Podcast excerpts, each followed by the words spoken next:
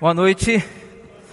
Eu sempre falo que essas músicas dos trailers, né, antes da, da mensagem, ela causa uma certa tensão nos pregadores. A pessoa da comunicação deve estar, tá normalmente pensa assim, que música eu posso colocar para dar aquele susto, assim, para deixar o pregador bem nervoso, bem tenso. Então vem essas coisas assim, parece que você está vendo um trailer dos Vingadores, uma coisa da Marvel, assim, né? Mas não, é a série de mensagens do Dono do Mundo, que é o mesmo nome do nosso musical que vai acontecer no, na, no, final de semana que vem. Se você ainda não comprou o seu convite, por favor, faça isso hoje. Chame todo mundo porque vai ser lindo. Mas ao mesmo tempo a gente fica muito leve, a gente fica muito feliz ao ouvir uma música como a qual acabamos de ouvir e acabamos de cantar. Que música bonita, que oração linda, simples e profunda. Quero Cristo. A gente ora por tanta coisa, né? A gente fica pensando, imaginando, pedindo a Deus, dizendo: Deus, eu quero tanta coisa. Mas como seria bom se a gente entendesse que a oração mais bonita, mais funcional, a melhor oração que a gente pode fazer para Deus é todo dia de manhã a gente acordar e falar o seguinte: quero Cristo. Senhor, me dê Jesus, me dê Cristo. é isso que a gente tenta traduzir aqui através do púlpito, através das mensagens, de que não há nada mais importante do que a presença de Jesus nas nossas vidas. Amém? E é sobre isso que a gente vai falar hoje novamente. A gente está dando continuidade à série de reflexões, O Dono do Mundo, que termina na semana que vem e a gente vai é, é, terminar com um grande musical.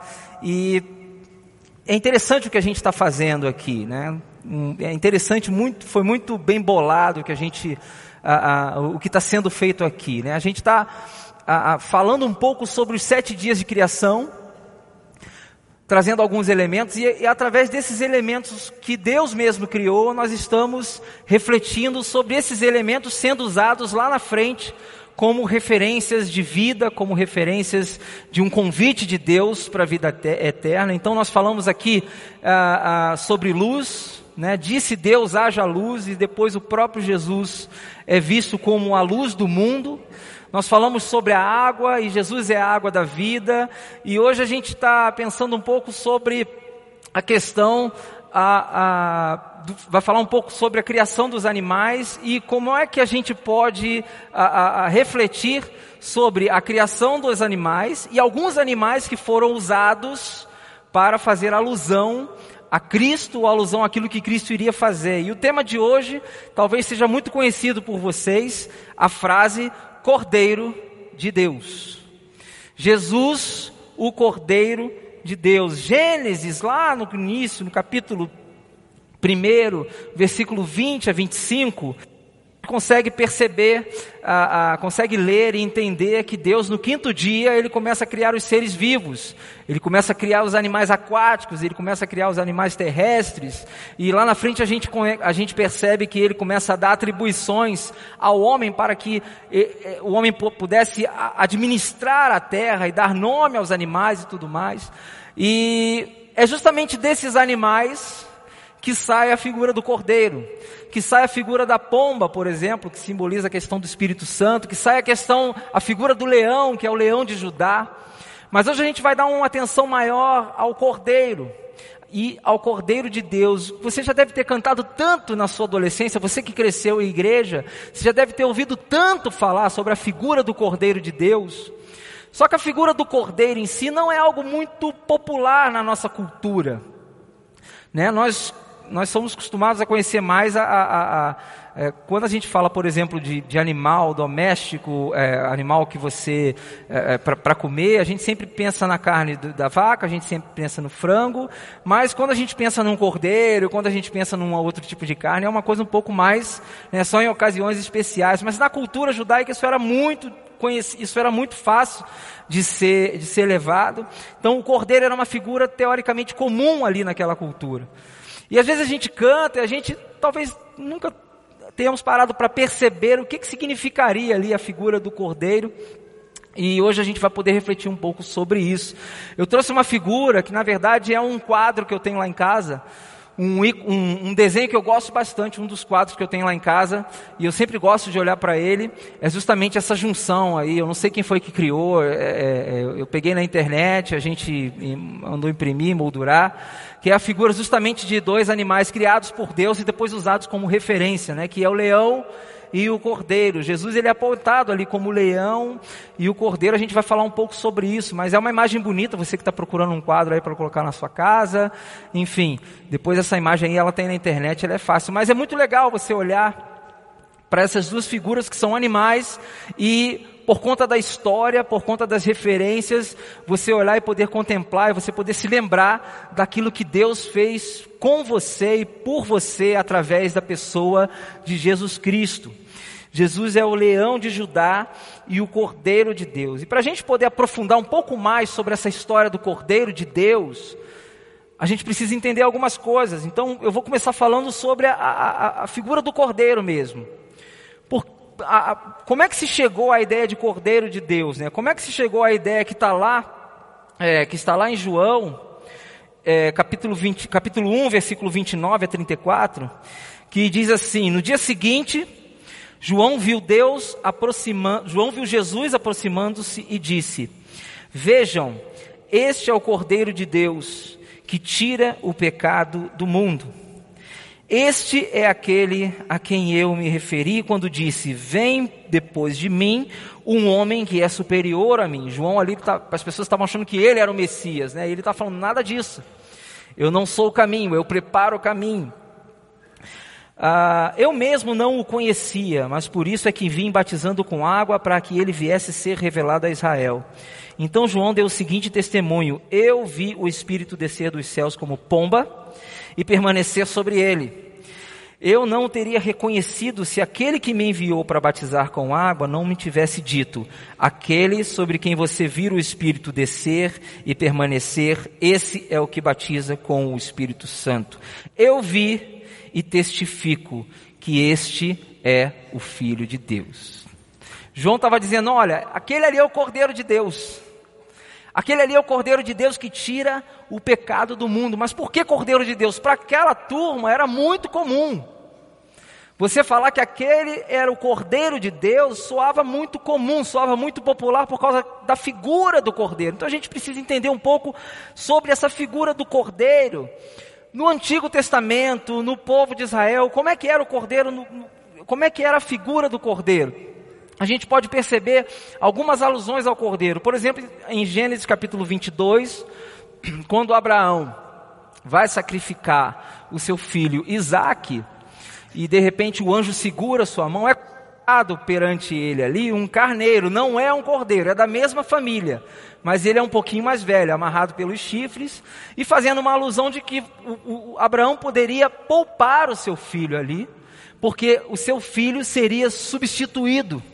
Seria substituído por um carneiro, seria substituído por um animal. O sangue que deveria ser derramado em sacrifício, naquela situação, não seria o do filho Isaac.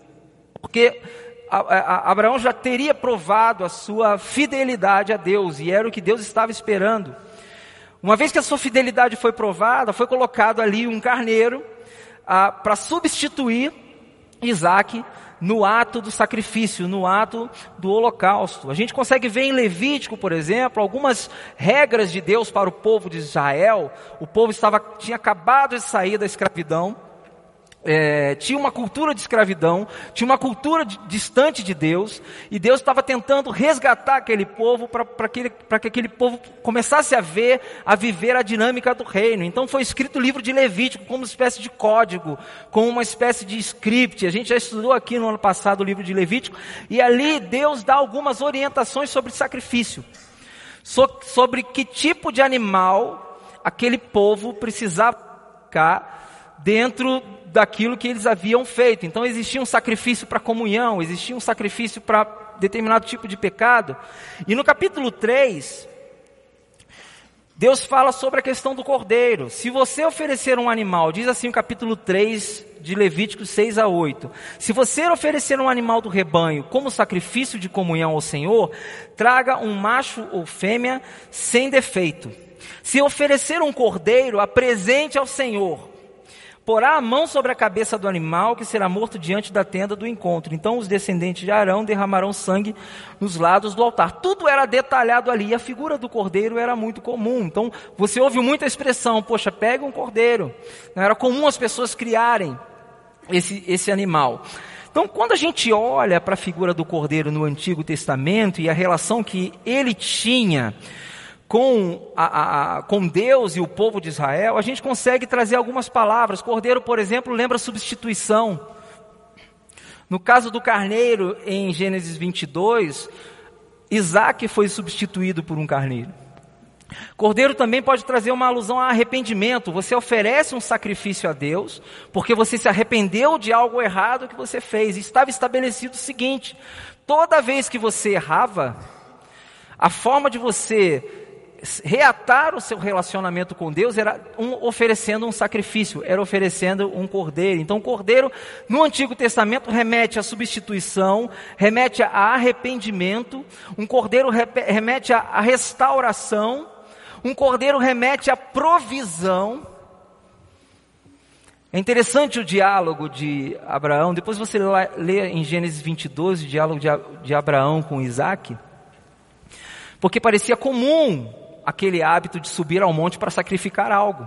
E de repente, Isaac começa a preparar aquelas coisas, o altar, pergunta para Abraão, vira para Abraão e fala: Tudo bem, ó, tá, tá aqui a lenha, tá aqui o fogo, tá aqui tudo, mas pai, cadê o cordeiro?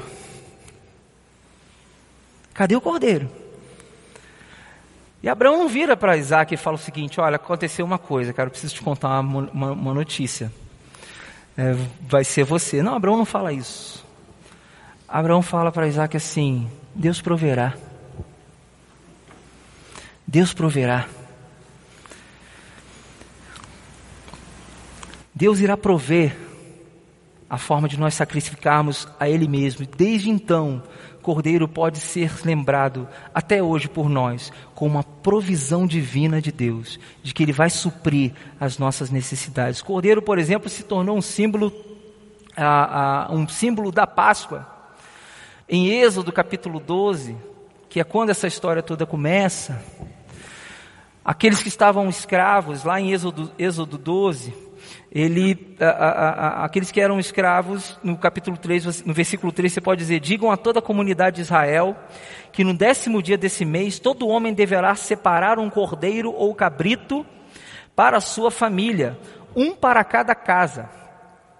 Isso o povo ainda no Egito, estava por vir a tal das pragas, do, do a, a, a, tal da praga da morte dos primogênitos, e Deus estava dando as instruções para que o povo pudesse ser protegido da praga da, da morte dos primogênitos. Então, então começa a ser falado: o animal, o animal escolhido será macho, de um ano, sem defeito, cordeiro é considerado aí mais ou menos com um ano de vida, até mais ou menos uns 14 meses, tá?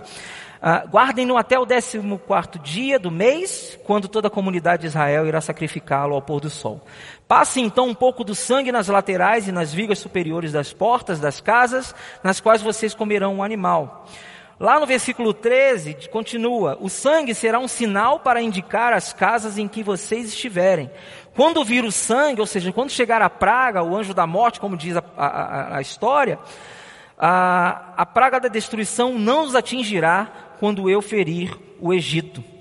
Esse dia será um memorial que vocês e todos os seus descendentes o comemorarão como festa ao Senhor. Comemorem-no como decreto perpétuo. Eu estou falando aqui da Páscoa. A Páscoa que nós celebramos até hoje começou com a história de proteção.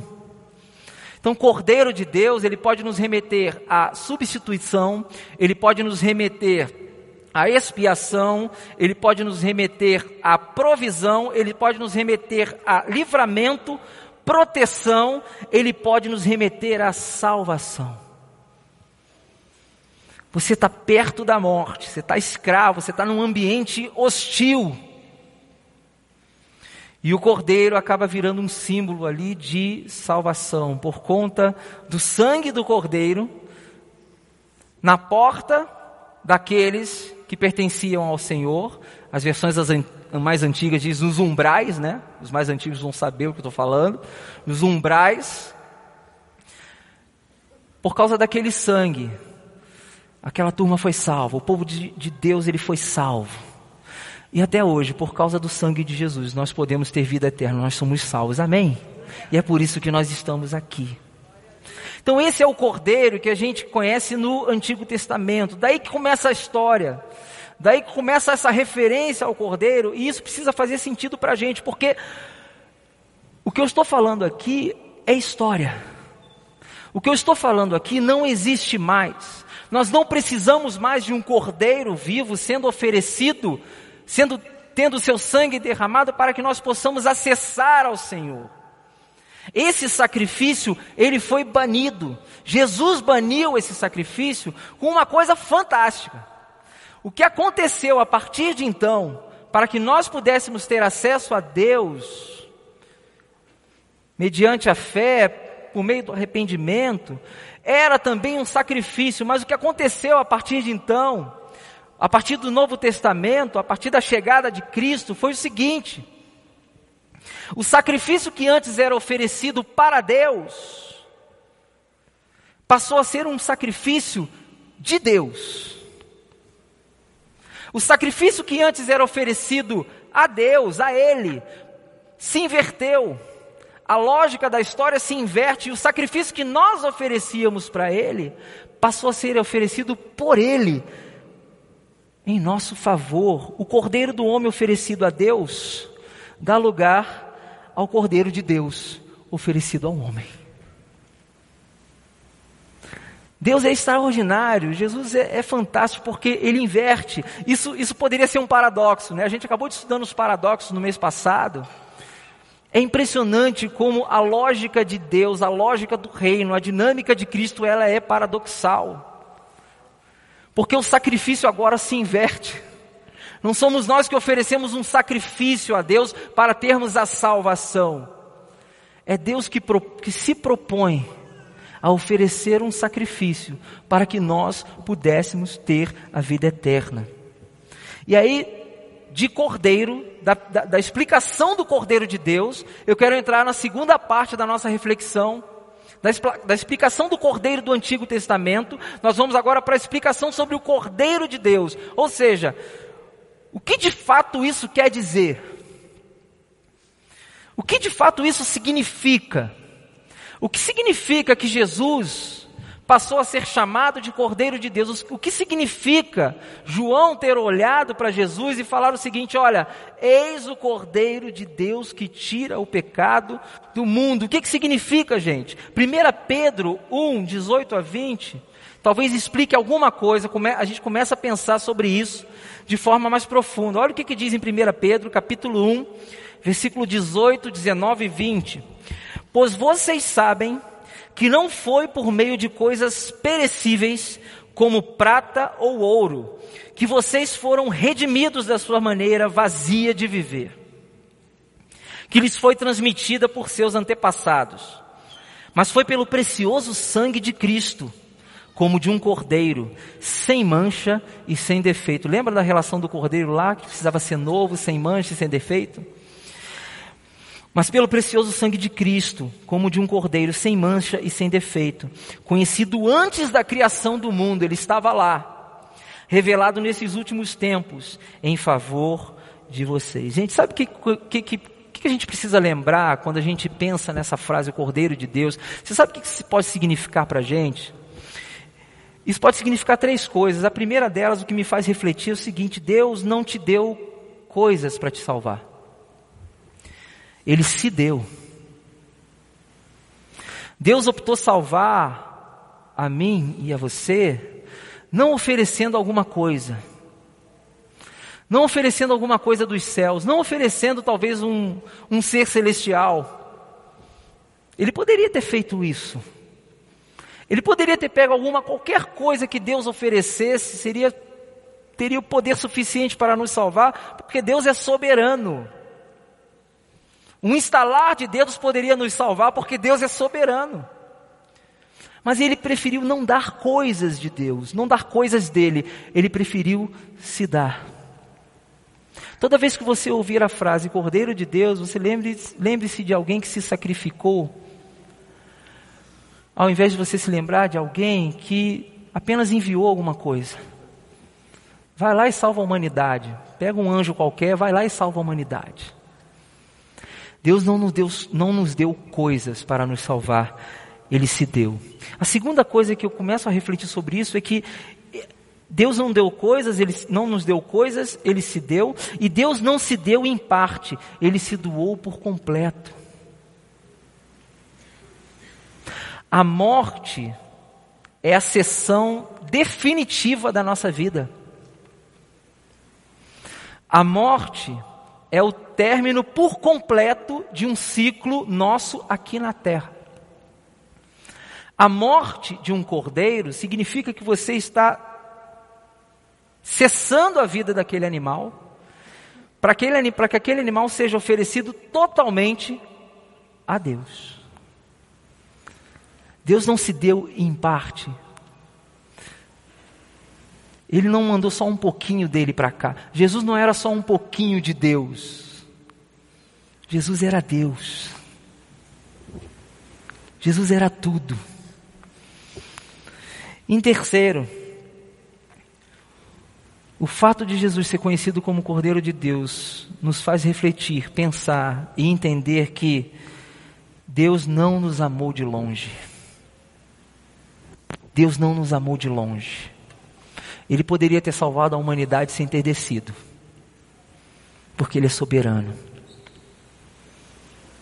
Mas Ele não nos amou de longe, Ele desceu. Você sabe por quê? Porque quem ama está perto. Não dá para amar de longe. Estou falando de distância, no nosso caso, distância física é aquela distância que talvez seja a indiferença, né? Deus quis ensinar para todos nós que quem ama, quem ama está perto. Uma vez que quem ama está perto, eu preciso demonstrar o amor para essa humanidade que eu criei, eu preciso ir lá. Eu preciso descer. Eu preciso me fazer homem. Eu sacrificar. Eu preciso me entregar, não em parte, mas por completo. Para que a humanidade tenha a oportunidade de ter a vida eterna. Quem ama está perto. E o Cordeiro de Deus, para tirar o pecado do mundo, decidiu não fazer isso lá de cima. Ele decidiu descer. Ele decidiu ir ao nosso encontro. Ele decidiu caminhar em nossa direção. Ele se esforçou para fazer uma coisa que teoricamente não tinha nada a ver com ele, porque o erro é nosso, o pecado é nosso, as falhas são nossas. Mas mesmo assim, olhando para nossa limitação, ele olha, não nos chama pelo pecado, resolve nos chamar pelo nome e resolve não nos apartar, apesar do pecado, ele resolve descer e ir em nossa direção. Cordeiro, no Antigo Testamento. Cordeiro de Deus, e o que, que isso quer dizer? E aí eu trouxe três coisas. Cordeiro de Deus significa que Deus, Ele não nos deu coisas, Ele se deu, que Ele não se deu em parte, doou por completo, que Ele não nos amou de longe, que Ele desceu. Agora a pergunta, a terceira reflexão que eu quero trazer para você é: o que que eu tenho a ver com isso? O que que você tem a ver com isso? O que que você vai fazer com essa informação? Como eu vou digerir isso na minha vida? Como eu vou processar isso na minha cabeça? Como eu vou colocar isso no meu coração? O que que o fato de Jesus ter sido Cordeiro de Deus tem a ver com a minha vida? Eu trouxe algumas reflexões. Primeiro, eu acho que a história de Jesus e o que Jesus fez por você, se você se vê como um discípulo de Jesus, a primeira coisa que precisa gerar em você é arrependimento. A segunda coisa que precisa gerar em você é gratidão. Você quer entender a vida cristã? Você quer desfrutar da vida cristã? O caminho é a fé. O justo viverá pela fé. Sem fé é impossível agradar a Deus. Mas você quer desfrutar ao máximo da tua vida com Deus? Seja grato. Entenda que o que ele fez na cruz deve gerar em nós um sentimento profundo, profundo de gratidão. E eu estou falando isso porque isso é um desafio. Porque nós vivemos uma sociedade naturalmente ingrata. E às vezes a gente traz esse sentimento para o nosso relacionamento com Deus. A gente começa a se relacionar com Deus pelo que Ele tem, não pelo que Ele é. A gente começa a se relacionar com Deus com base não naquilo que Ele nos deu, mas com base naquilo que nós podemos obter nos relacionando com Ele. E aí começa uma teologia da barganha, começa um relacionamento da barganha. Ah, eu estava indo na igreja, mas Deus não está me abençoando. Deus convida você para se relacionar com Ele pelo que Ele é. Pelo que Ele é. O que que você tem a ver com o Cordeiro de Deus? O que que eu tenho a ver com o Cordeiro de Deus? Ele precisa gerar, além do arrependimento, da gratidão, ele precisa gerar uma transformação na nossa vida. Uma vez que o Cordeiro de Deus, que tira o pecado do mundo, morreu por nós, nós somos convidados a sermos transformados por Ele. Ou seja, o que que eu quero dizer com transformação de vida? Jesus passa a ser a sua única fonte de vida aqui nesse mundo, gente. Você não vai se garantir em mais nada nesse mundo a não ser a pessoa de Jesus Cristo. Ele muda o seu jeito de agir, ele muda o seu jeito de pensar, ele muda o seu jeito de ver o mundo. O seu jeito de ver o mundo. O que que nós temos a ver também com o Cordeiro de Deus? É que o Cordeiro de Deus nos dá uma lição, nos ensina, nos traz uma, um, um papel pedagógico sobre a questão da renúncia. Uma vez que o próprio Deus se renuncia, a Bíblia fala que ele abre mão da, da própria glória, ele deixa os céus, se torna homem. Nós somos convidados a renunciarmos a nós mesmos para que esse Cristo possa viver em nós. Eu gosto quando Paulo fala, né? Eu já estou crucificado. Agora não sou eu, mas quem vivo aqui. É Cristo que vive em que vive em que vive em mim. É como se Paulo estivesse falando assim, olha, parece meio doido, né? Ó, você não está falando com Paulo aqui não, cara. Eu tenho a voz de Paulo, eu ando como Paulo, eu estou agindo como Paulo, mas o Paulo está crucificado. Agora não sou eu mais quem vivo, é Cristo que vive em mim. Renúncia. E por último,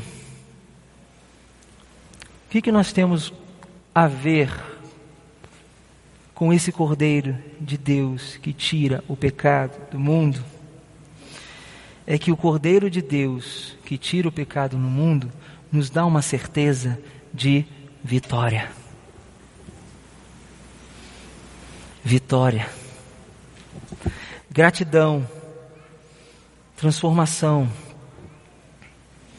Renúncia. E vitória. Não é a vitória que a gente está acostumado, tá acostumado a ouvir. Essa vitória que você ora para ter na semana que vem, ótimo, a gente, a gente pode orar por isso. Não é a vitória às vezes que nos vendem, que ela vem se você fizer alguma coisa, que aí passa a ser barganha de novo, passa a ser religião. Eu vou cumprir o script direitinho para eu chegar na vitória. Não é disso que eu estou falando, porque a vitória que nós temos não foi dada pelo nosso esforço. A vitória que nós temos foi dada pelo sangue do Cordeiro de Deus naquela cruz. E a vitória que eu estou falando não é só da vitória momentânea. A vitória que eu estou falando é a vitória do final. E quando a gente lembra do Cordeiro de Deus, que tira o pecado do mundo, que morreu para nos salvar, para nos dar a vitória, isso deve nos trazer o seguinte pensamento: eu preciso viver a minha vida com o final em mente. O final de tudo a gente já sabe. Porque quando eu vivo a minha vida com o final em mente, eu começo a ter força para superar a dor de amanhã, a dor de, da semana que vem, a dor do ano que vem. Porque nós não temos a promessa de que essa dor vai cessar, mas nós temos a promessa de que um dia toda dor vai acabar. E por que, que ela vai acabar? Porque o Cordeiro de Deus tirou o pecado do mundo. É, a gente vai lá para Apocalipse, que diz o seguinte, capítulo 5, versículo 1 a 6. Olha que cena bonita. Se você for bom de imaginação, isso dá para virar até um filme, né? Preste atenção no que eu vou ler para você. Você pode acompanhar também no seu esboço. No dia seguinte, João viu Jesus aproximando-se. Não, desculpa. Então vi na mão direita daquele que está sentado. Essa é uma visão do, de João, tá? Que escreveu o Apocalipse. Então vi na mão direita daquele que está sentado no trono um livro em forma de rolo, escrito de ambos os lados e selado com sete selos.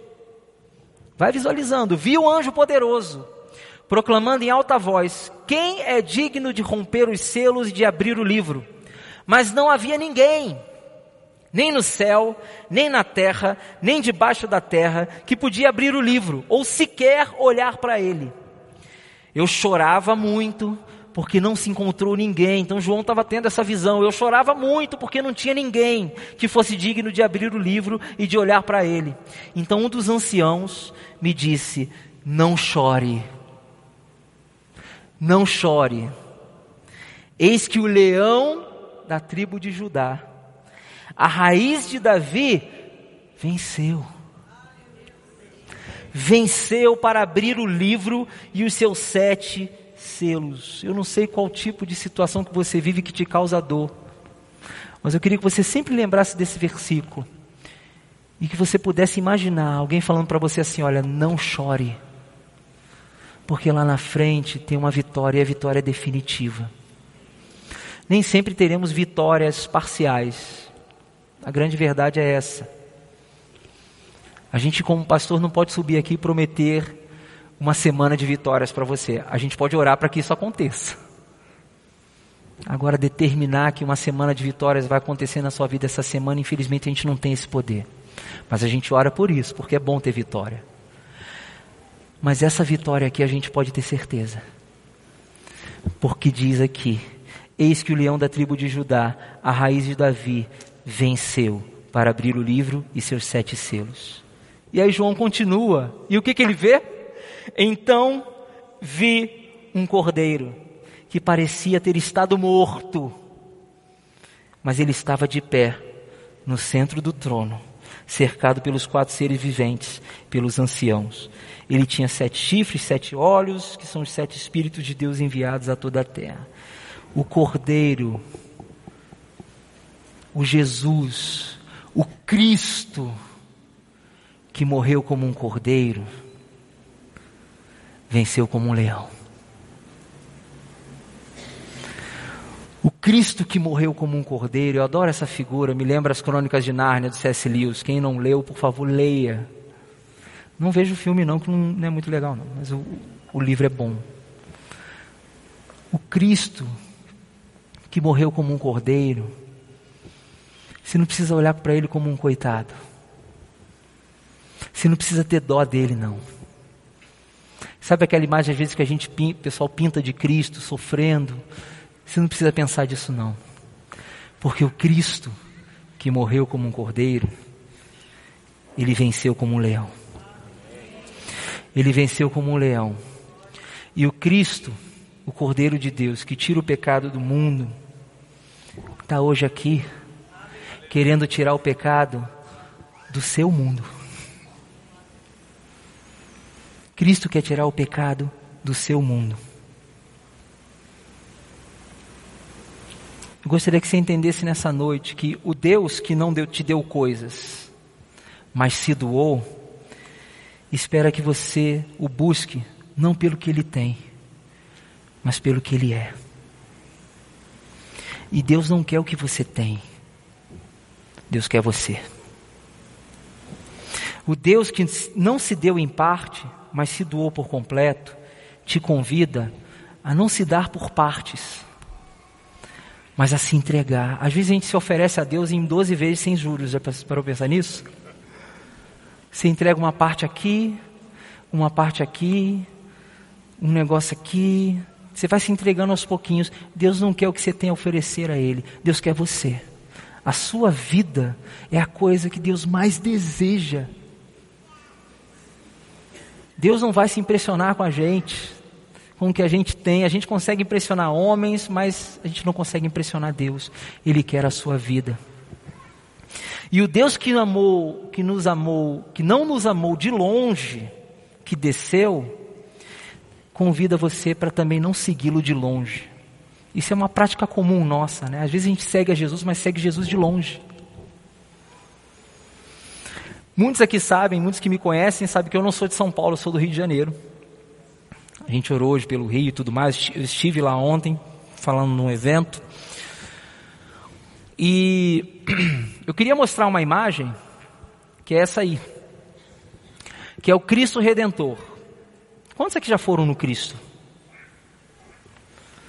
Eu já fui algumas vezes, mas não muitas. O pessoal acha que assim, ah, você mora no Rio, você vai à praia todo dia, você vai no Cristo todo final de semana. Não, não é isso. Eu acho que eu já fui umas três, quatro vezes no Cristo. Mas a visão regular, normal do carioca a respeito do Cristo Redentor é essa aí, tá? Então, quando alguém, algum carioca ficar muito assim se achando, não, é, é isso aí que a gente consegue ver. Tá vendo lá longe o Cristo? Consegue enxergar? Essa é a visão do Cristo que a gente tem. Tá? Se a gente se esforçar um pouquinho mais, subir uma trilha, pegar um trenzinho, um bondinho, gastar um dinheiro, se a gente gasta mais do nosso tempo, do nosso recurso, a gente consegue ver esse Cristo aí, ó, da próxima imagem. Eu acho que ele é um pouco melhor, né? É um pouco melhor. Mas interessante quando a gente visita o Cristo, que se a gente consegue chegar perto ali dos pés do Cristo, subir as escadinhas, você não precisa fazer que nem um Renato Aragão ir lá para o dedo, não. Mas se você vai chegando perto do Cristo, e você dá a meia volta, e olha para o que está ao seu redor, você enxerga isso aí. Três pontos de vista diferentes. Você sabe qual é a diferença? O primeiro conhece o Cristo de longe. O segundo investiu e se aproximou mais de Cristo. Mas o terceiro não só se aproximou de, de Cristo, mas aprendeu a olhar a vida a partir de Cristo. O que Deus te convida hoje, nessa noite, é para que nós possamos entender o seguinte: a vista de Cristo é linda. Mas a vista a partir de Cristo é vida. Deus não morreu naquela cruz para que você tenha uma vista de Cristo de longe. Ele não morreu na cruz por isso. Ele morreu naquela cruz para que você pudesse ir aos pés dele e para que ele pudesse falar para você: agora vira e olha ao seu redor você começa a ter uma visão de vida a partir da perspectiva de Cristo. E aí tudo muda. E aí é quando Deus de fato se faz Cristo para a sua vida e não só tira o pecado do mundo, mas tira o pecado do seu mundo. João, quando termina aquela frase, ele termina o seguinte: Eu vi e testifico que este é o Filho de Deus. João não fala, eu só vi, agora eu vi. Não, eu vi e eu sei. Ele é o Filho de Deus. E Jesus hoje te convida, não só a ver, mas testificar que Ele é o Cordeiro de Deus que tira o pecado do seu mundo está disposto a tirar o pecado do mundo de muita gente, de todos nós, de todos aqueles que ainda não estão aqui, de todos aqueles que estão lá fora. E Ele quer nos usar para isso. Vamos orar? Deus, como é bom. Como é bom ouvir a tua palavra. Como é bom ouvir um algo que talvez muitos de nós tenhamos ouvido a infância inteira, a adolescência inteira, mas ao lermos de novo, o Senhor traz novidade. O Senhor renova o nosso coração, o Senhor renova os nossos conceitos e nos faz perceber que tem uma caminhada imensa para a gente poder desfrutar. E não só vermos o Senhor, mas testificarmos